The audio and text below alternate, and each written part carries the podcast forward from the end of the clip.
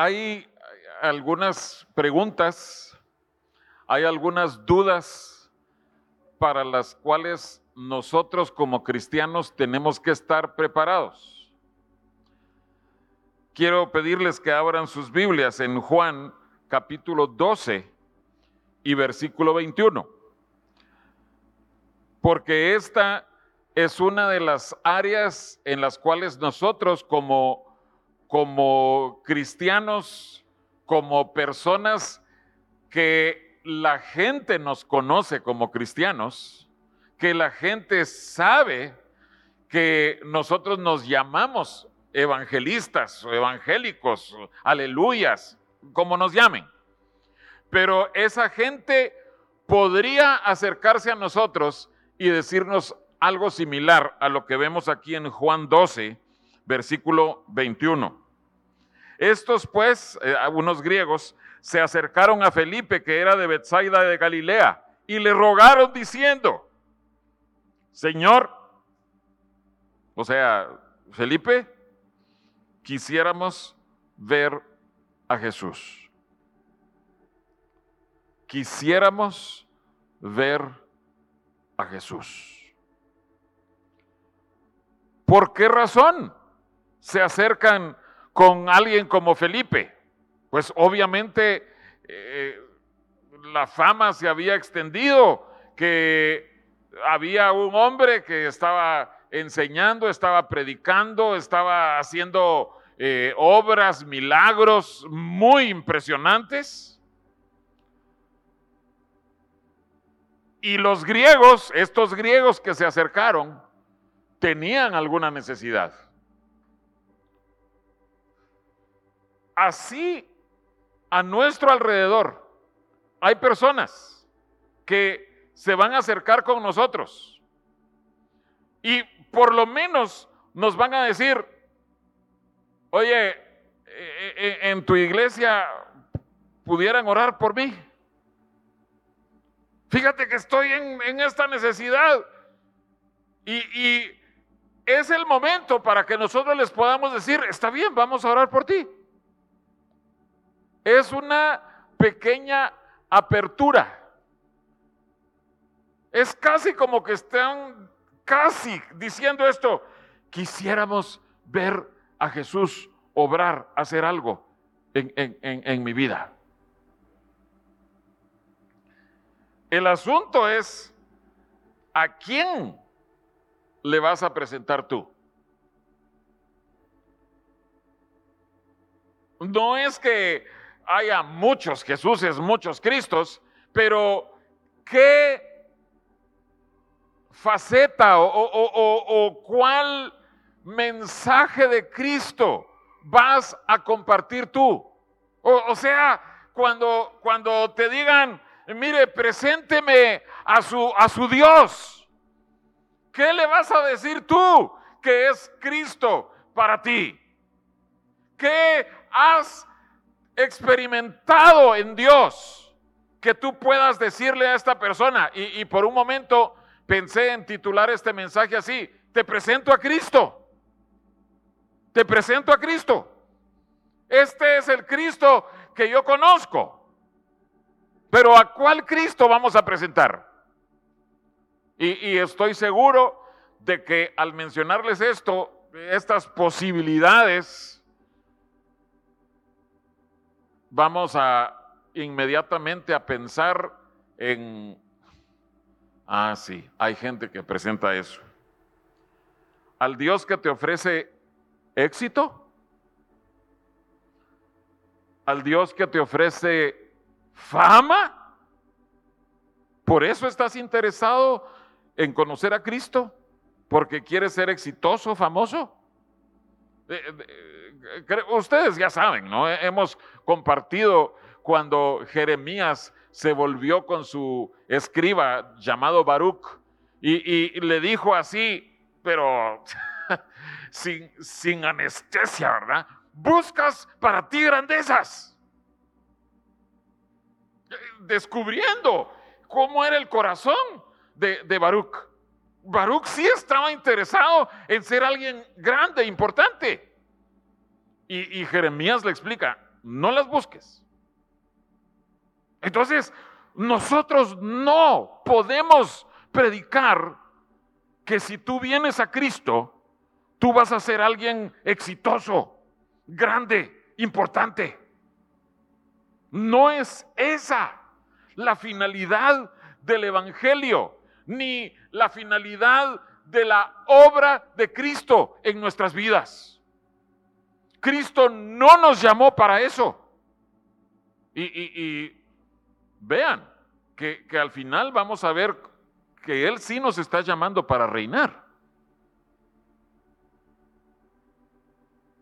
Pero no para que tú y yo seamos exitosos, famosos. Quiero que vayamos, por favor, a Job 22. Y, y, yo creo que ustedes que han estudiado la palabra de Dios, tal vez en algún momento, estudiando el libro de Job, leyendo el libro de Job, nosotros atribuimos todas las palabras que aparecen registradas en Job, en el libro de Job, las atribuimos a Job. Pero esto que vamos a leer ahorita en, en, ah, en Job 22, perdonen que estaba en Salmos, esto que vamos a leer en Job 22, no lo dice Job. Entonces, necesitamos entender cuando Dios se encuentra con Job al final, en el capítulo 42, él describe, Dios describe, Dios dice que las palabras de los amigos de Job, ellos habían hablado neciamente. Para las circunstancias de Job no eran lo que se aplicaba para su vida. Entonces, veamos qué fue lo que Elifaz le dijo a Job acerca de Dios. Job 22, versículos 21 en adelante. Vuelve ahora en amistad con Él, con Dios, y tendrás paz, y por ello te vendrá bien. Toma ahora la ley de su boca y pon sus palabras en tu corazón. Si te volvieres al omnipotente, serás edificado, alejarás de tu tienda la aflicción tendrás más oro que tierra y como piedras de arroyos, oro de Ofir. ¿Qué, le está ofreciendo Elifaz a, los que quieren acercarse a Dios? Mira, acércate a Dios y tus problemas se van a terminar. Ya no vas a tener aflicciones. Y, si tú eras pobre, ahora vas a ser rico. Sigue diciendo, el Todopoderoso será tu defensa y tendrás plata en abundancia. Pero, hermanos, es cierto que el Todopoderoso es nuestra defensa. Es cierto que eh, eh, Él es el dueño de todas las riquezas. E, eso, eso es innegable.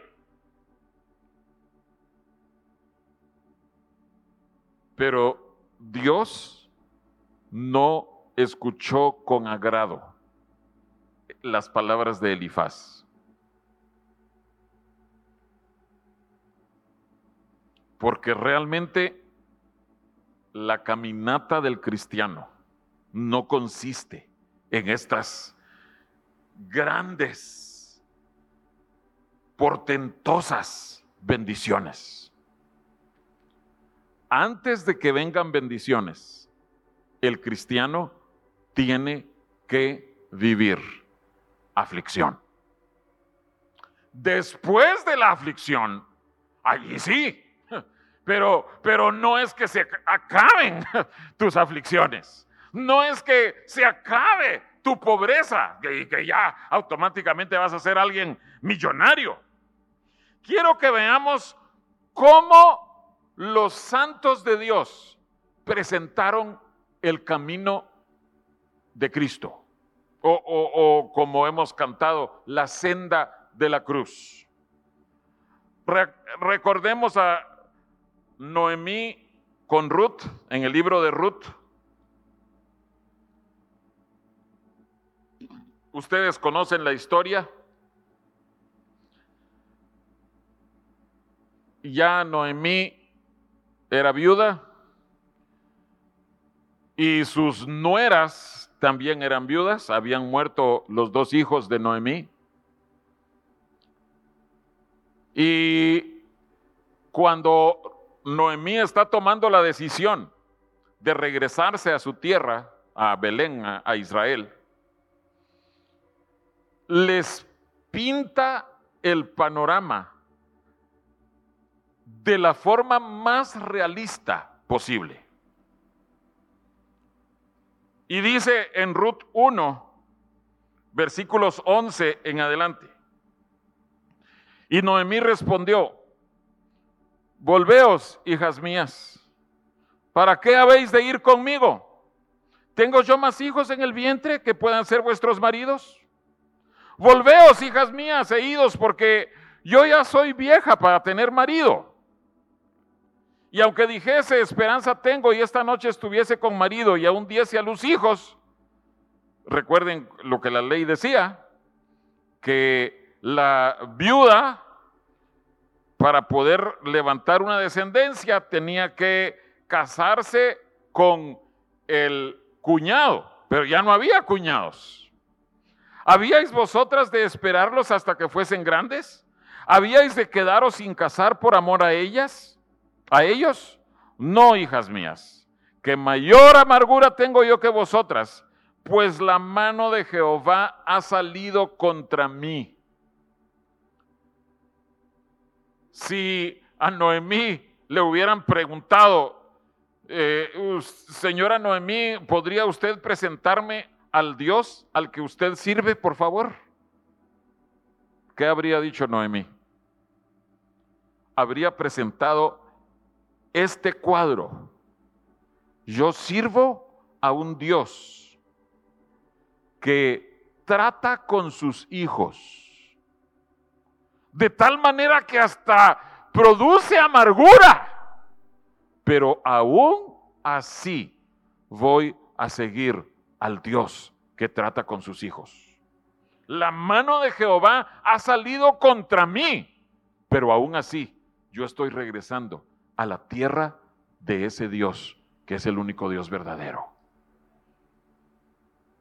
Y ustedes saben, ahí estaba la disyuntiva para Orfa y para Ruth. Orfa dijo, no, no, no, así no. Yo mejor me quedo sirviendo a mis dioses. ¿Por qué? Porque los demás dioses los dioses que no están vivos no incomodan a sus seguidores, a sus feligreses. La vida para ellos es miel sobre hojuelas. Así es, hermanos. No, no hay aquello de que eh, te voy a disciplinar por, por el pecado viene un castigo por tal y tal causa. Nada de eso. Dios, el Dios verdadero, el Dios de Israel, el Dios de la iglesia, es aquel que toma a sus hijos con amor y los disciplina y los va moldeando poquito a poco hasta llegar al final. Una señora pasaba el verano en una región montañosa de Suiza. Y un día, mientras subía la ladera de una montaña, encontró un rebaño de ovejas y su pastor.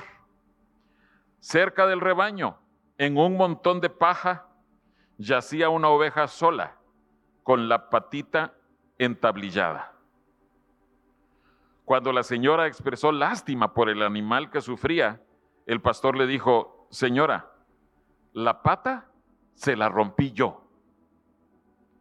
Ella se asombró, de que un pastor a propósito le hubiera roto la pata a una de sus ovejas. Se lo dijo. Y el pastor le contestó, señora, de todas las ovejas que tengo en el rebaño, esta es la más obstinada y díscola. Y no solo es desobediente ella misma, sino que hace que las demás ovejas se descarríen. Yo tengo experiencia con ovejas de este tipo, así que le rompí la pata. El primer día después de esto, cuando les llevé de comer, intentó morderme la mano, por lo que la dejé un par de días antes de volver a ella. Y entonces, no solo aceptó el alimento, sino me lamió la mano y dio muestras de gran sumisión y aún afecto.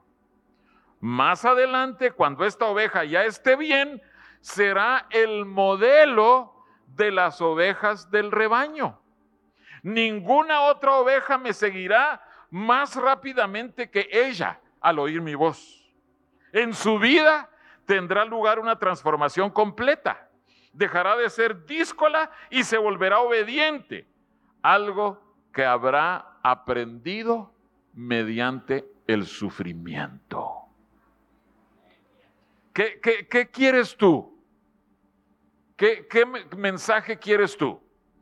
El mensaje de que vas a prosperar, de que vas a ser exitoso, de que te vas a hacer muy famoso y renombrado, pero en lo profundo de tu corazón, sabiendo tú que eres tan pícaro, tan perverso, como aún antes de convertirte.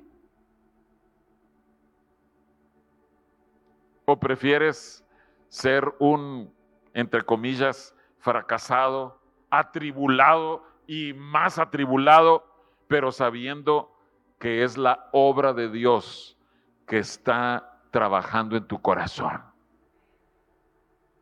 E, e, ¿Es una u otra? No se pueden las dos glorias juntas. Quiero que vayamos para que sigamos viendo ¿Qué dicen los santos de Dios acerca del camino de Dios? Primera de Corintios 2.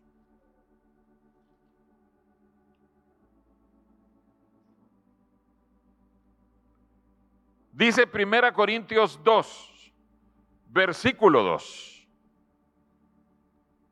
Está hablando Pablo.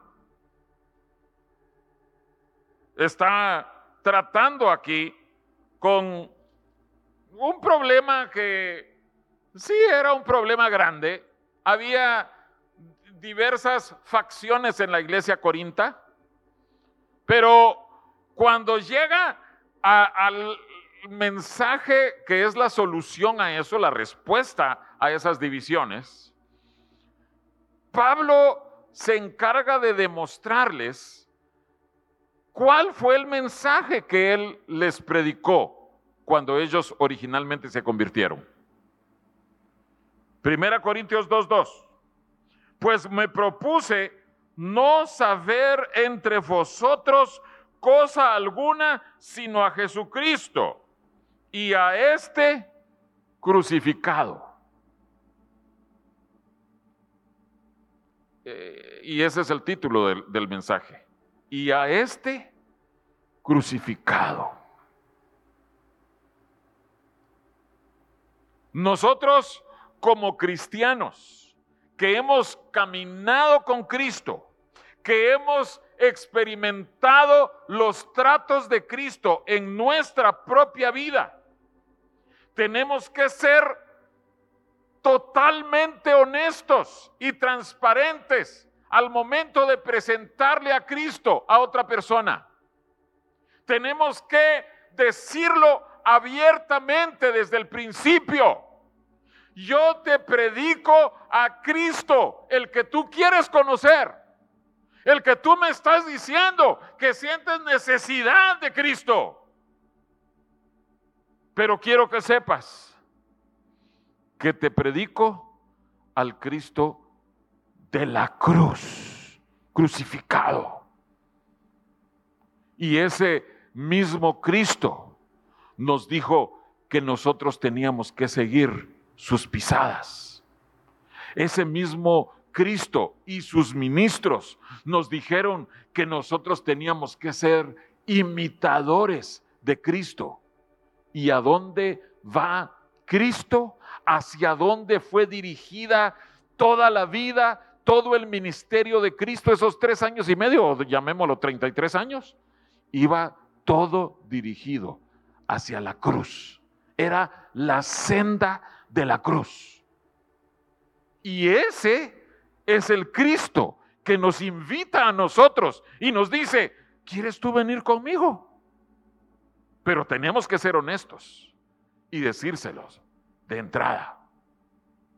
No decirlo sería ser deshonestos.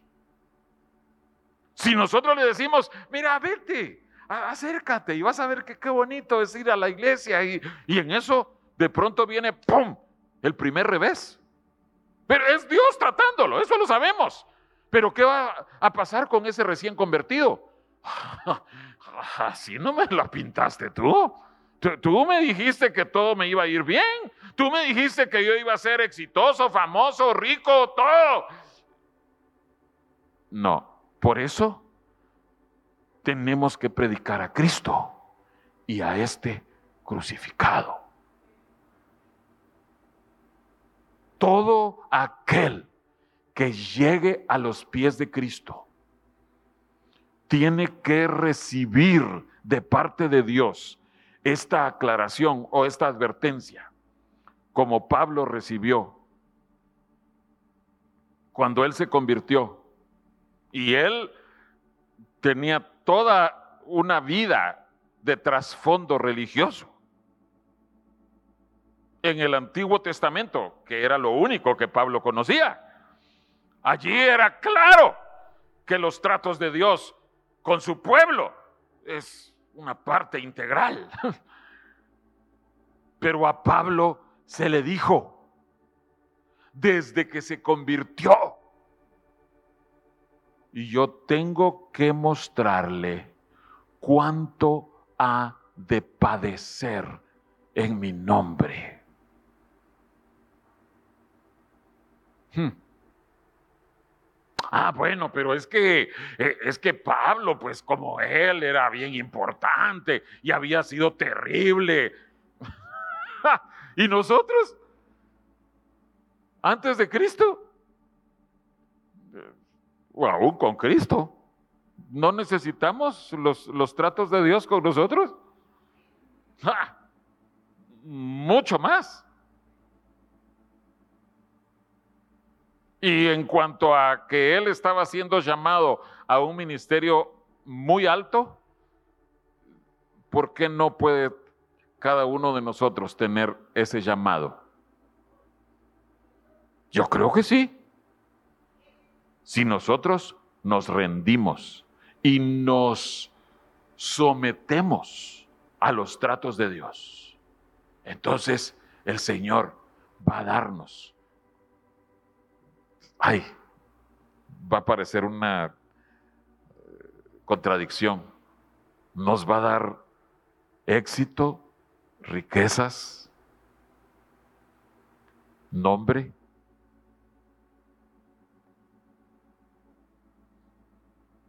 Vayamos a 1 Pedro 2, para que no me sigan viendo así con esos ojitos. Ay, hermano José, ¿qué está diciendo usted?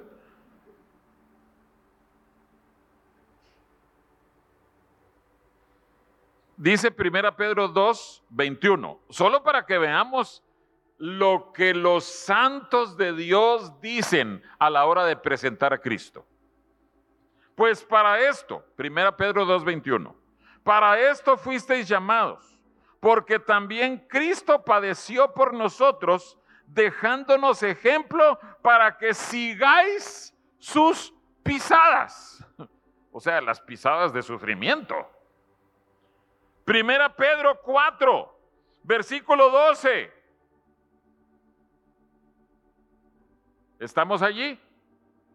Amados, no os sorprendáis del fuego de prueba que os ha sobrevenido, como si alguna cosa extraña os aconteciese, sino gozaos por cuanto sois participantes de los padecimientos de Cristo. Pero ah, miren lo que viene. Para que también en la revelación de su gloria os gocéis con gran alegría. Este es el intercambio. Ese es el resultado de identificarnos con los padecimientos de Cristo como la cosa más normal. No es nada extraño, dice Pedro. No, no, no es ajeno al cristiano. Es lo cotidiano. Eh, eh, eh, vemos que, no debe ser extraño, sino es lo que caracteriza el camino cristiano.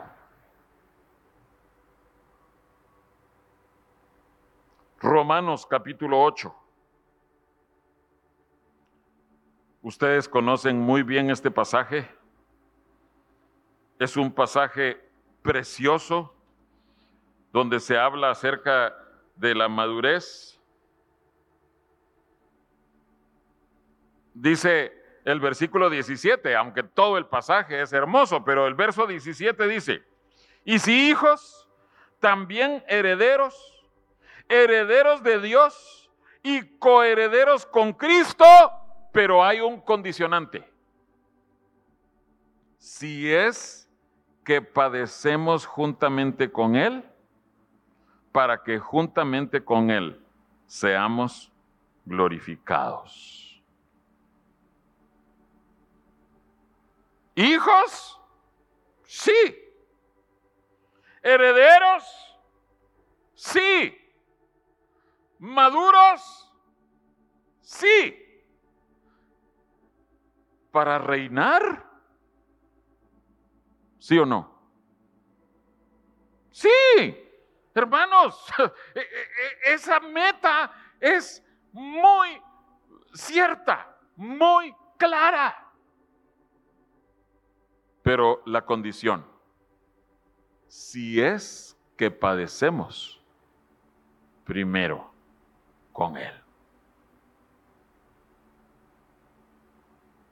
Ven hermanos, ¿por qué es crucial que prediquemos al Cristo crucificado? Es el único camino que nos lleva a la gloria con el Señor. No hay una vereda, un atajo, no hay nada que supla ese camino. Nada. Dice segunda Timoteo capítulo 2. Segunda Timoteo 2, versículos 9 en adelante. En el cual sufro penalidades hasta prisiones a modo de malhechor mas la palabra de Dios no está presa. Por tanto, todo lo soporto por amor de los escogidos, para que ellos también obtengan la salvación que es en Cristo Jesús con gloria eterna. Palabra fiel es esta. Si somos muertos con Él, también viviremos con Él. Si sufrimos, leámoslo todos juntos, también reinaremos con Él.